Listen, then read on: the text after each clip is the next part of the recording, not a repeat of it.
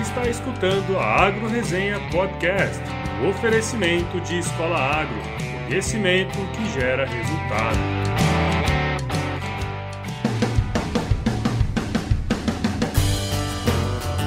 Olá, pessoal! Aqui quem fala é o Paulo Ozaki seja bem-vindo ou bem-vinda a mais um episódio da Agro Resenha. Como você sabe, a porteira desse podcast não tem tramela para quem busca se informar sobre assuntos ligados ao agronegócio. Fala galera, estamos começando aqui mais um episódio do podcast da Agro Resenha, o número 21. Rapaz, ó, sou até repetitivo ficar falando que eu tô gostando muito de fazer esse podcast, mas é verdade, viu? Mas eu não vou mentir. Tem dias aqui que eu paro e penso, por que que eu comecei a fazer esse negócio aqui? Tem que ficar escrevendo pauta, articulando entrevista, marcar horário para gravar, editar, dá um trabalho do caramba. Mas de repente, quando você menos espera, você recebe aquele e-mail com aquele feedback que te faz perceber o porquê que você tá fazendo isso aqui, né? E tudo fica perfeito de novo.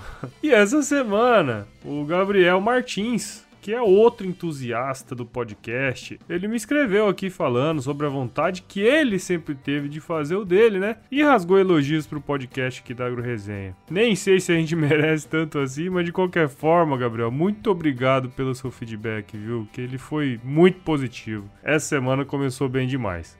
E espero que com o tempo, cada vez mais a gente faça isso aqui melhor, né? E a gente possa entregar um conteúdo bacana, com muito conhecimento e para todo mundo que escuta a gente. E como ele espalhou aí a Agro Resenha para todo mundo da empresa que ele trabalha, aproveito para mandar um abraço aí para toda a galera do SCAD Agro que tá escutando a gente. Valeu, turma! E aí, aproveitando o gancho da conversa aqui que eu tive com o Gabriel, ele comentou, né, o quanto que é difícil mostrar para a população em geral como que funciona uma fazenda, até pela distância que a turma da cidade tem em relação ao campo. Mas mais do que isso, na minha opinião, essa empatia, ela não acontece porque Tá cada vez mais difícil encontrar uma pessoa que se autodenomine produtor rural. E aí, eu vou propor um exercício aqui. Você que tá escutando aí, Pare e pense qual foi a última pessoa que se apresentou para você como sendo produtor rural, aquele que tira o sustento da família, única e exclusivamente com o trabalho na terra. Se você não trabalha na área, eu acredito que vai ser uma pergunta um pouco difícil de ser respondida. Faz esse exercício e vê se você lembra de alguém que falou isso para você nos últimos anos.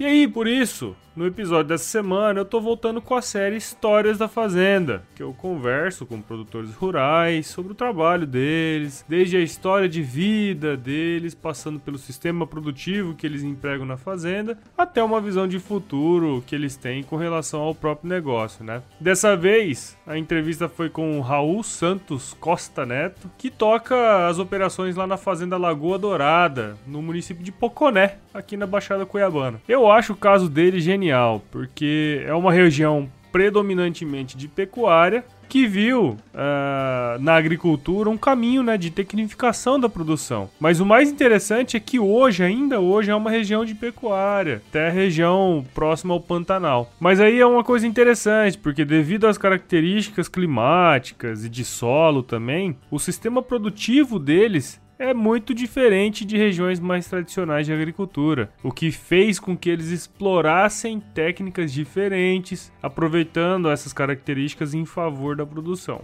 Vamos ver o que, que ele tem para falar para gente. Mas antes de falarmos com ele sobre a Fazenda Lagoa Dourada, eu quero agradecer aos mais novos dois membros aqui do site da Agro Resenha. São eles o Luiz Valentino Freire, vulgo meia foda. calma, calma, deixa eu explicar. O Meia Foda, a quem chamamos carinhosamente de Fodinha, tem esse apelido porque o pai dele também estudou na Exalc, lá na década de 70, 80, e tinha o apelido de Fodão. Explicado? Aliás, ô Fodinha, manda um abraço pro seu pai por mim, que ele é um cara genial, um cara bacana demais. Além dele, se inscreveu aqui também a Letícia Oliveira, que teve com a gente aqui no episódio número 8, quando a gente falou sobre o uso de gesso agrícola no cafeeiro. Aliás, já dando um spoiler aqui, logo logo o GEA, né, que é o grupo de estágio lá do Departamento de Produção Vegetal da Exalc, no qual a Letícia é coordenadora hoje, eles vão fazer a expedição Cerrado, né, que é a maior viagem técnica do Brasil organizada por estudantes. Ah, eu mesmo não sabia dessa e achei bom demais. E o spoiler é esse aí: vai rolar uma parceria com a Agro Resenha, aguarde. E para você que quer ficar por dentro das atualizações do nosso podcast aqui, ou até mesmo participar com a gente aqui no programa, basta clicar lá em membros no alto da página e se cadastrar lá no www.agroresenha.com.br. Além disso, você pode seguir a nossa página da AgroResenha no Facebook. Agora, gente, chega de blá blá blá, vai. Vamos pro episódio dessa semana com o Raul. Firma o golpe aí que eu já já tô de volta.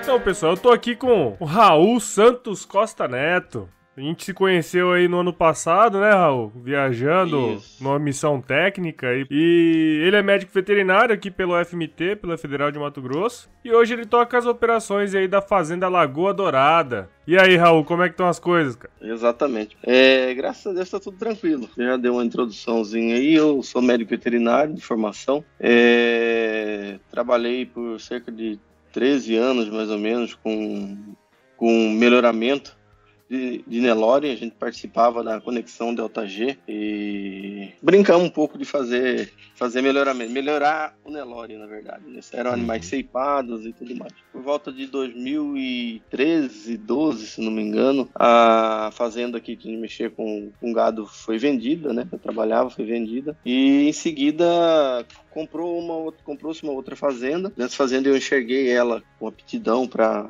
para plantio de soja, apesar de ser uma região nova, que é lá em Poconé, tinha já alguns produtores, dois produtores já estavam já estavam plantando lá e mostrei o desafio pessoal, eles toparam e começamos, né? Fizemos três safras, estamos agora na quarta safra. Por fim, eu terminei é, arrendando a fazenda e eu toco lá hoje é, sozinho dentro dessa área, né? E, e tem mais outros companheiros vizinhos lá que a gente faz um trabalho diferente. Bacana, é. E é bom até a gente falar pra turma que tá escutando a gente, né?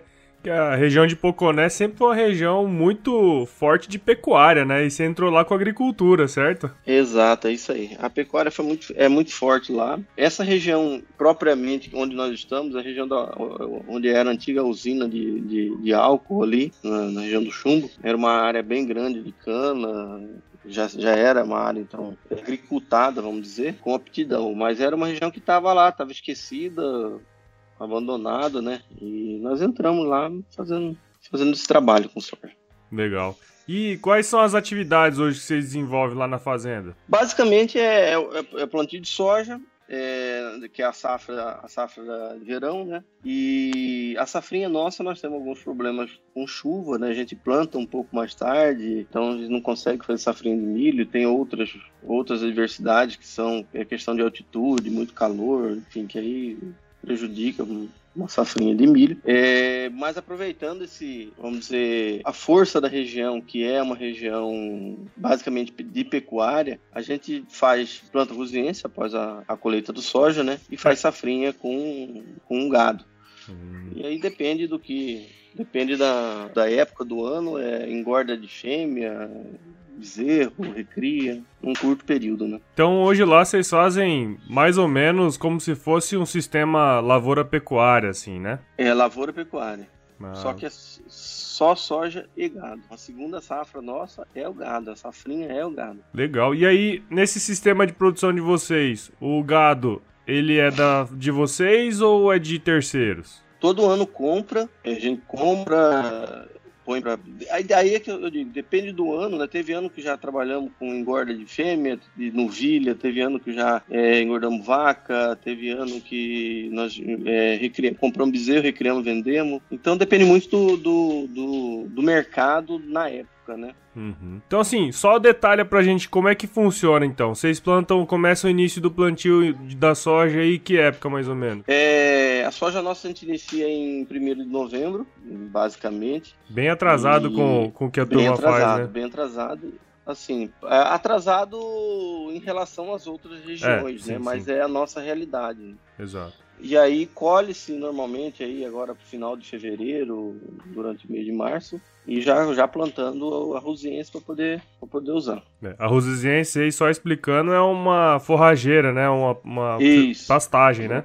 Um braquiária rosiense, exatamente. Exato. E aí, é plantado aí já no, no início de março e tal. Quando que os animais já podem entrar? Concluindo o, plantio em março, em maio, lá pela meada de maio, início de junho, a gente já pode estar entrando com os animais na área. E sempre observando o, o, o período, o prazo para retirar esses animais, que são em torno de 90 a 100 dias. Né? Então, teriam que ser animais para finalizar dentro desse prazo, para sair lá por volta de novo de final de agosto, início de setembro, é, onde de fato se torna mesmo uma safrinha a, a, a, pecuária. Né? É como se fosse o milho, tem que plantar, colher e vender, ou armazenar. O boi, o, o, o boi você não tem como armazenar, o animal gordo. Então, colocar, recriar ou engordar e vender não tem mais pra onde ir. É, então vocês Entendeu? trabalham ela mesmo realmente como se fosse uma segunda safra. Realmente safrinha. É, não tem falar, ah, numa terminou, não foi pra outra fazenda, nada do tipo assim, não. Então vocês compram um animal e já vendem, todo, todos os animais que vocês compraram, vocês vendem, né? Exatamente, 100%. Bacana. Compra e vende. Tem essa alternativa também, é, nós já fizemos alguns anos, de, de, de, arrendar. A verdade é a hora que você começa a trabalhar com a agricultura, o, o, a fazenda fica com uma. Ela tem uma gama muito grande de, de, de opções, na verdade, né? Então a gente pode arrendar esse espaço na safrinha, pode botar gado, engordar, e, enfim, é, é bem diversificado. Legal, isso que é o bacana, né? Eu ia até perguntar isso para você. Como é que foi mudar, né, a, visão de, de agronegócio, vamos dizer assim, de alguém que trabalhava sempre com pecuária e depois passou a trabalhar com agricultura? Paulo, muito diferente, cara. É assim, a pecuária, já, nós já conversamos bastante sobre isso, né? É, é, é um pouco difícil de se mensurar o, os números, os dados, na verdade, né, de rentabilidade, enfim. A agricultura não, é uma atividade, ela é, é rápida, 100% mensurável, né, então você consegue, você consegue ter dados de tudo que você, que você investiu, que você gastou, que você colocou, e de risco, né, e de risco, então não dá para brincar. É, né? Todo mundo fala que todo pecuarista é um bom agricultor. Tem, tem que ser um bom agricultor também, tem, né? Tem que ser um bom agricultor, exatamente. Isso aí. Verdade. Então, vamos sair um pouco aí do, do, do ramo técnico. É, queria que você contasse pra gente aí de todos esses anos que você trabalha, trabalha no setor, né? Em fazenda e tudo mais. Conta aí um, um caos bem engraçado do que já que já aconteceu ao longo desses anos aí? Uma, eu lembrei agora, uma vez que a gente tinha, é, quando a outra fazenda, né, que não tinha pecuária, é, ficava na cabeceira do Rio Cuiabá. Então era um lugar bem bom de peixe, a gente sempre tinha peixe lá. Um dia a gente, eu, eu, a gente tava no curral trabalhando, né? E tinha um retiro que ficava na beira do rio lá, que tinha, ficava com peixe no freezer lá. De, o pessoal que morava lá comia, né?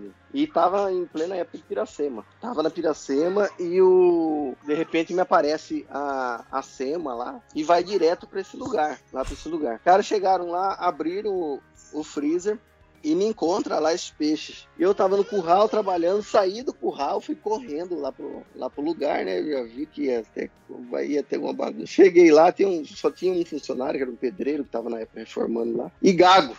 Aí o cara perguntava pra ele, e esse peixe? Que. Que. Que. Na, na, na, na.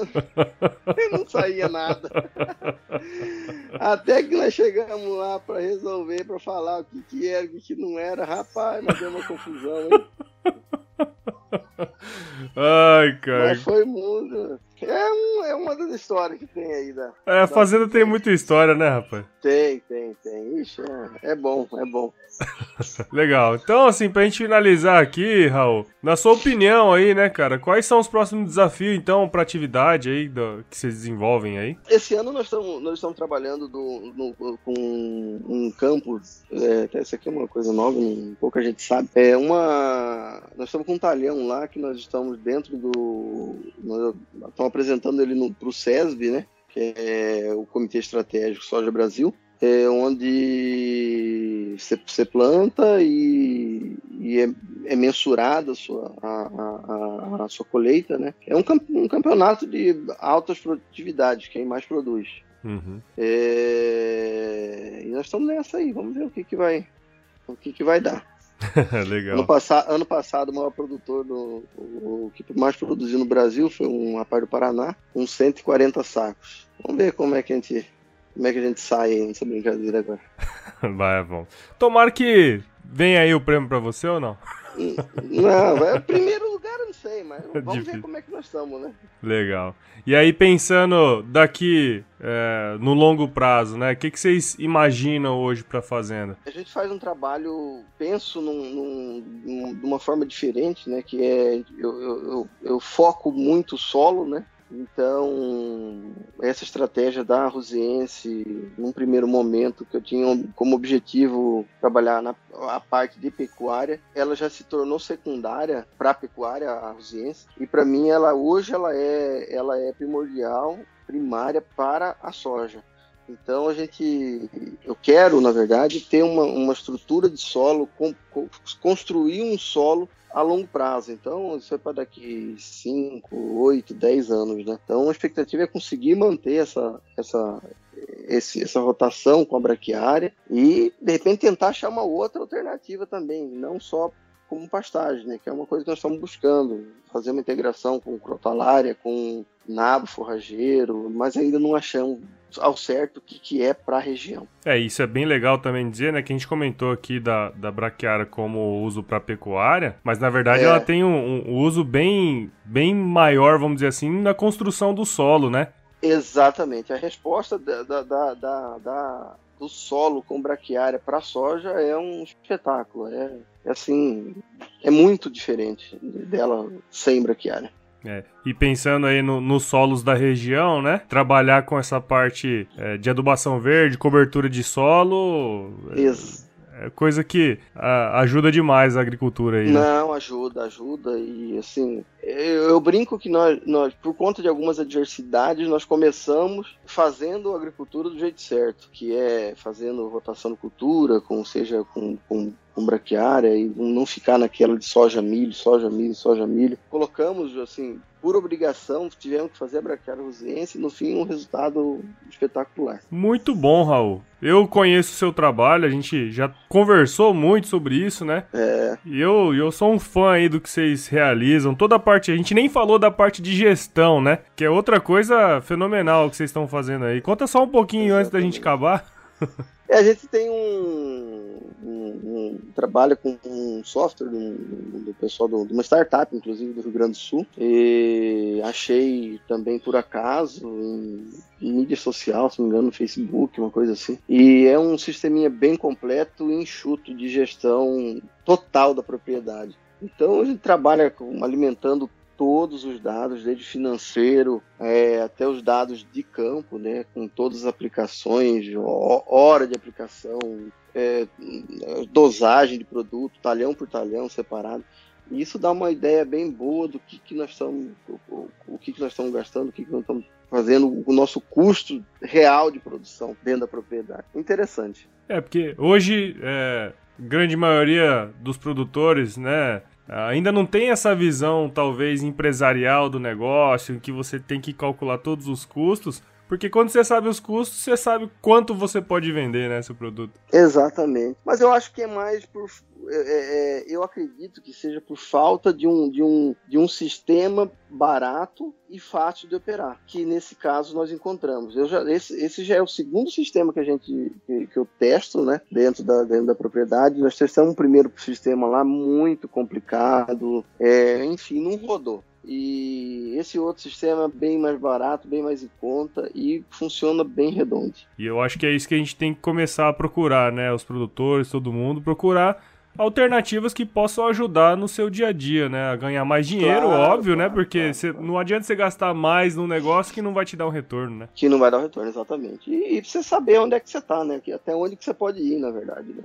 Exatamente. Cara, nem sei como te agradecer. Acho que foi um bate-papo muito bacana aqui. Obrigado por você ter participado com a gente Beleza, aqui na AgroResenha, cara. Não, que é isso. Tamo, tamo aí às ordens, a hora que precisar, você sabe, é só gritar aí. A mesma coisa eu sei que com vocês aí eu tenho a mesma oportunidade. Bom demais. E o soja aí? Tá bom, tá bem bom, tá, tá chovendo, não em excesso, mas regularmente. E o principal é que não estamos tendo muita, muitos dias com nuvens, né, nublado, né? É, hum. Chove e abre muito sol, então tá, tá bem favorável para a cultura esse ano lá na região. Bom demais. Então vamos ficando por aqui, né? E tomara que a safra aí seja ótima aí para você. Se Deus quiser, se Deus quiser, vai ser. Se de, o que depender da gente, tá. Nosso trabalho nós, já fizemos. Agora depende só do cuidado de chuva, né? Esperar vir, chuva e sol, chuva e sol, e nós vamos embora. Legal. Então eu vou, vou terminar aqui com o meu jargão, mas um pouquinho diferente, né? Se chover, não precisa ligar o pivô de irrigação, né? Exatamente. Beleza, é isso aí. Bom demais.